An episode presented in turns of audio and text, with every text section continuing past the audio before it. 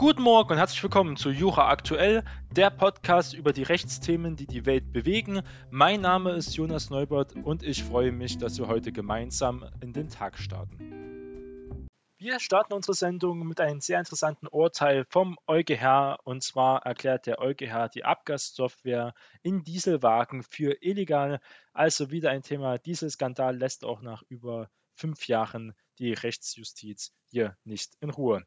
Ein Pkw-Hersteller darf also keine Abschalteinrichtungen einbauen, es war ja nicht nur VW, die bei Zulassungsverfahren systematisch die Leistung des Systems zur Kontrolle der Emissionen von Fahrzeugen verbessert, um ihre Zulassung auch zu erreichen. Auch die Tatsache, dass eine solche Abschalteinrichtung dazu beiträgt, den Verschleiß oder auch die Verschmutzung des Motors zu verhindern, könne ihr Vorhandensein auch nicht rechtfertigen, entschied jetzt der Gerichtshof der Europäischen Union. Das Unternehmen X ist ein Automobilhersteller, der in Frankreich Kraftfahrzeuge vertreibt. Infolge von Enthüllungen in der Presse leitete dann die Staatsanwaltschaft Paris eine Untersuchung ein, die zu einem Ermittlungsverfahren gegen das Unternehmen X führten. Die mutmaßliche Straftat soll darin bestehen, dass die Erwerber von Fahrzeugen mit Dieselmotoren über wesentliche Eigenschaften dieser Fahrzeuge und über die vor ihren Inverkehrbringen durchgeführten Kontrollen getäuscht wurden. Die fraglichen Fahrzeuge waren einem Ventil zur Abgasrückführung, auch AGR abgekürzt, ausgestattet. Das RGR-Ventil ist eine der Technologien, die von Automobilherstellern zur Kontrolle und auch zur Verringerung der endgültigen Stickoxidemissionen auch verwendet werden. Das System führt einen Teil der Abgase von Verbrennungsmotoren zum Ansaugkrümmer, also dorthin zurück, wo die dem Motor zugeführte Frischzuluft auch eintritt und die endgültige NOx-Emission also dann verringert werden. Ganz interessant mal das Technische hier zu erläutern. Ein technisches Gutachten, das im Rahmen des Ermittlungsverfahrens erstellt wurde, kam zu dem Ergebnis, dass dieses System es ermöglicht, die Phasen der Zulassungstests der Pkw auch zu erkennen und infolgedessen die Funktion des AGR-Systems so anzupassen, dass die vorgeschriebenen Emissionsobergrenzen eingehalten wird. Umgekehrt deaktiviert sich das AGR-System im normalen Fahrbetrieb teilweise, was zu einer Erhöhung der NOx-Emissionen führt. Der Gutachter gab an, dass die Fahrzeuge erheblich weniger NOx erzeugt hätten, wenn das AGR-System bei realem Fahrbetrieb auch so funktioniert hätte wie bei der Zulassungstests. Bei diesen Fahrzeugen wäre aber unter anderem aufgrund einer schnelleren Verschmutzung des Motors häufigere und auch kostspieligere Wartungsarbeiten angefallen. Also der EuGH beschäftigt sich konkret mit zwei Fragen und es geht im Wesentlichen darum, handelt es sich bei der Software um eine Abschalteinrichtung. Diese sind laut EU-Recht grundsätzlich verboten. Es gibt aber auch Ausnahmen, unter anderem, wenn die Abschalteinrichtung nötig ist, um den Motor vor Beschädigungen oder Unfall zu schützen oder den sicheren Betrieb des Fahrzeugs auch zu gewährleisten. Die zweite Frage war also, fällt diese Software unter diese Ausnahmen? Nach einer Prüfung des Begriffs Abschalteinrichtung im Sinne der Verordnung 715 von 2007 kommt der Gerichtshof zu dem Schluss, dass eine Software, die wie die in Rede stehende Software in Höhe der Fahrzeugemissionen nach Maßgabe der von ihr erkannten Fahrbedingungen auch modifiziert und die Einschaltung der Emissionsgrenzwerte nur unter Bedingungen gewährleistet, die dem für die hier Zulassungsverfahren geltenden Bestimmungen auch entsprechen, eine solche Abschalteinrichtung auch darstellt.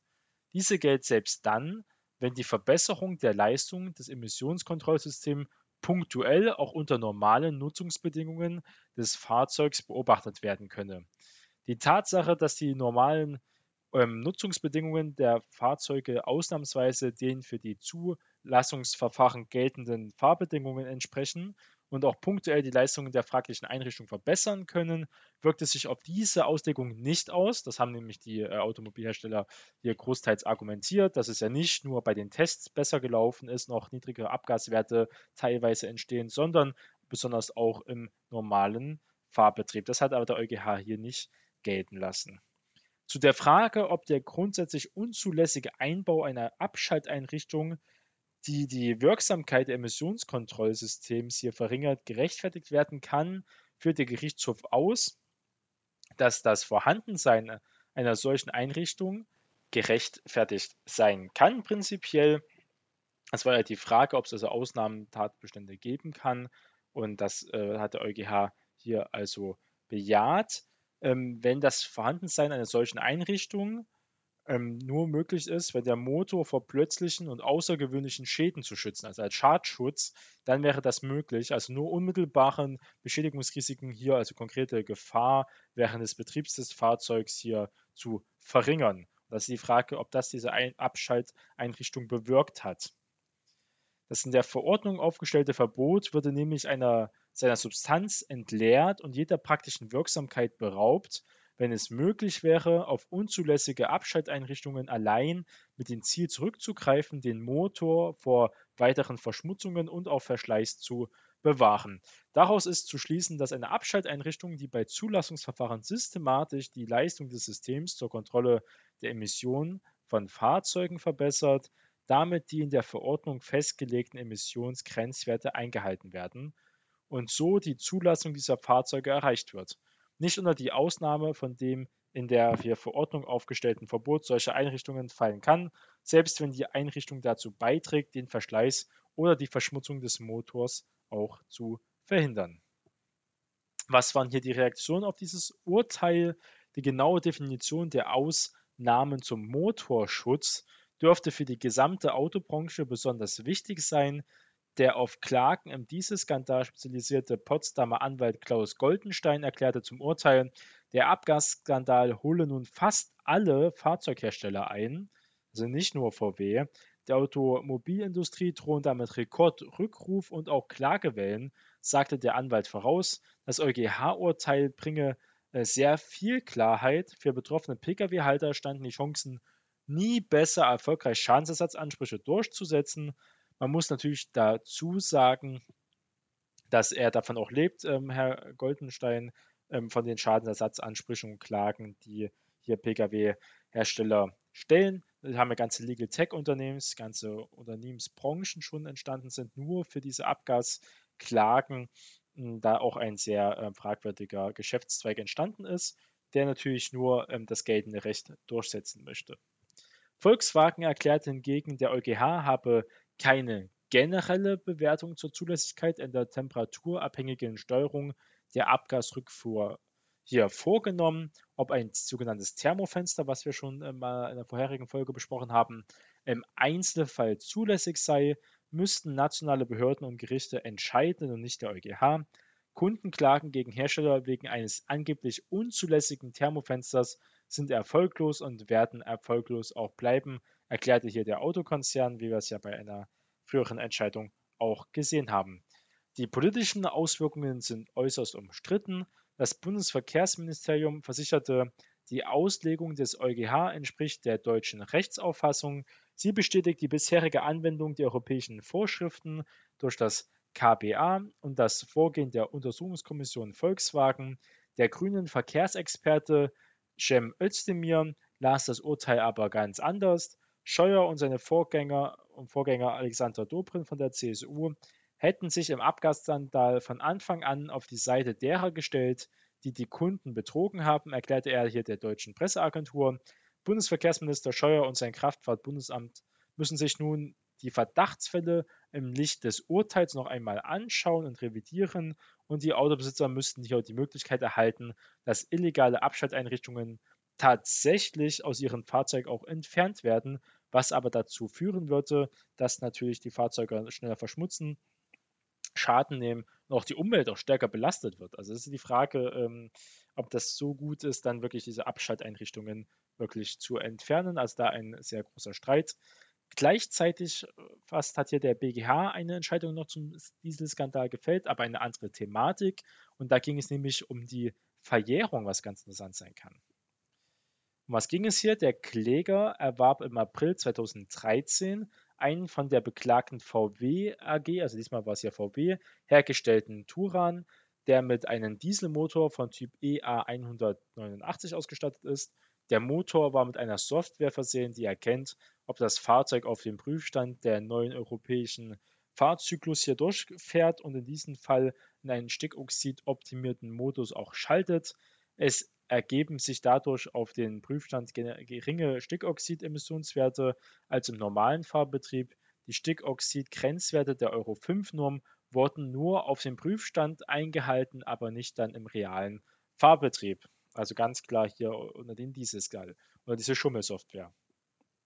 Der Kläger erlangte im Jahr 2015 nicht nur allgemein von dem damals aufgedeckten Dieselskandal Kenntnis, das ist hier wichtig, sondern auch konkret davon, dass sein Fahrzeug auch hiervon betroffen war.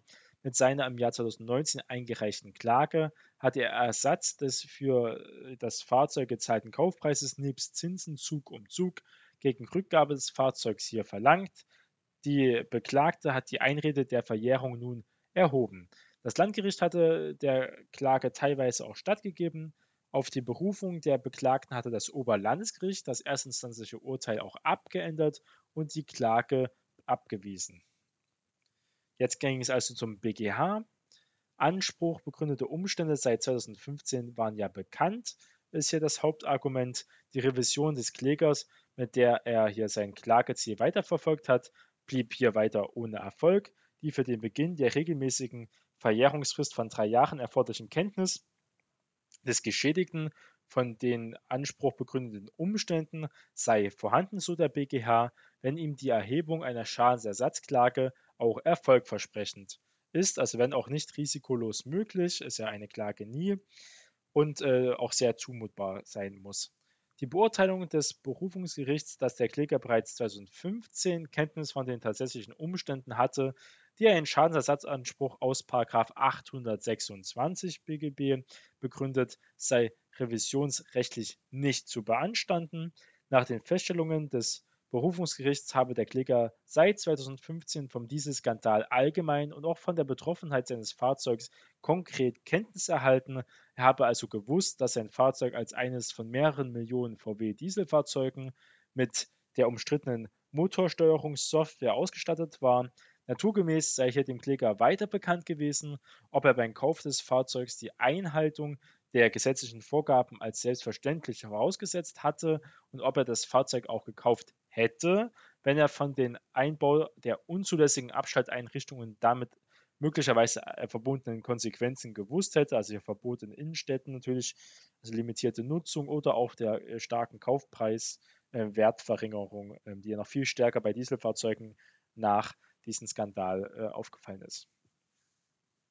Die dem Kläger damit bekannten Tatsachen reichten nach Ansicht des BGH aus, den Schluss nahezulegen, dass hier der Einbau der Motorsteuerungssoftware, die nach ihrer Funktionsweise ersichtlich auf Täuschung der zuständigen Genehmigungsbehörden abzielte, auf einer am Kosten- und Gewinninteresse ausgerichteten Strategieentscheidung auch beruhte, denn die Entscheidung über den Einsatz der unzulässigen Abstelleinrichtung habe die grundlegende strategische Frage betroffen, mithilfe welcher technischen Lösung die Beklagte, also hier VW, die Einschaltung der im Verhältnis zu den zuvor geltenden recht strengeren Stickoxidgrenzwerten der Euro 5-Norm sicherstellen wollte. Ich muss dazu sagen, die EU hat noch stärkere neue Grenzwerte festgesetzt, damit die Autobauer müssen jetzt in, in Elektromobilität gehen und, oder alternative Antriebsstoffe, auch Wasserstoff gehen, damit sie den gesamten Verbrauch, Grenzwertverbrauch ihrer Autoflotte senken können.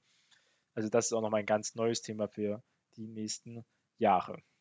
Aus denselben Gründen war es laut auch BGH naheliegend, dass eine solche Strategieentscheidung nicht etwa von einem untergeordneten Mitarbeiter im Alleingang, sondern von einem Vorstand oder einem sonstigen verfassungsmäßig berufenen Vertreter oder dessen Verhalten der Beklagten gemäß 31 BGB zuzurechnen ist, getroffen oder jedenfalls gebilligt worden war. Also auf gut Deutsch waren es die Manager natürlich, die hier die Leitfäden in der Hand hatten und auch zum Schluss musste ein führender Manager diese Entscheidung getroffen haben. Für die Zumutbarkeit der Klageerhebung und damit den Beginn der Verjährungsfrist habe es ja keiner näheren Kenntnis des Klägers von den inneren Verantwortlichkeiten im Hause der Beklagten bedurft, meint jedenfalls der BGH weiter. Insbesondere sei es nicht erforderlich gewesen, die Verwirklichung des Tatbestands des 826 BGB zuverlässig einer namentlich benannten Person im Hause der Beklagten zuzuordnen. Die Manager oder die Verantwortlichen sind ja äh, mehr oder weniger nicht bekannt.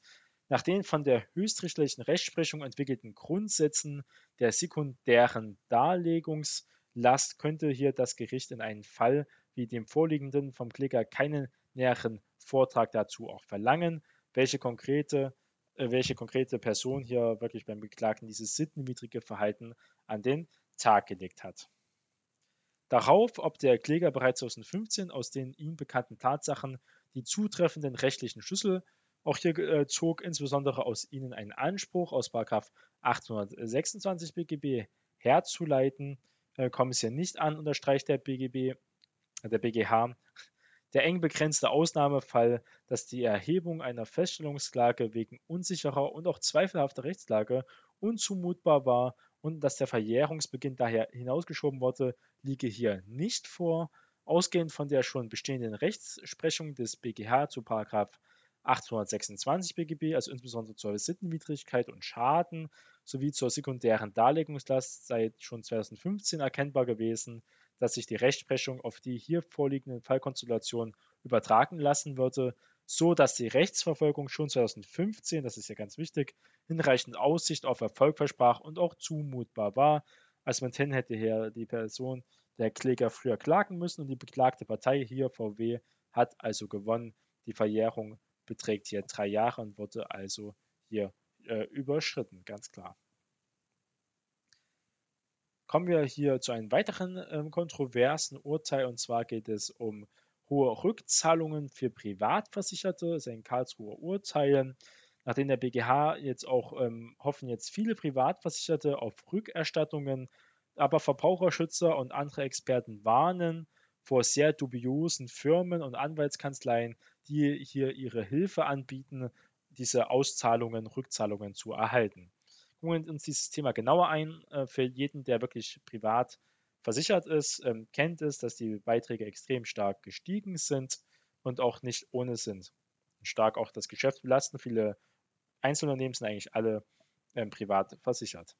Die teils drastischen Beitragserhöhungen der privaten Krankenversicherer sind für viele Versicherte ein Dauerärgernis, muss man sagen. Ähm, regelmäßig äh, sehen sich hier die 8,7 Millionen Kunden der privaten Krankenversicherung, auch kurz PKV genannt, mit Erhöhungen konfrontiert, die in Einzelfällen über 100 Euro pro Monat hier betragen können. Einige setzen sich dann auch juristisch zur Wehr. Am Mittwoch hat der Bundesgerichtshof, der BGH, also den Beitragserhöhungen der AXA Krankenversicherung für teilweise unwirksam erklärt. Betonung auf teilweise.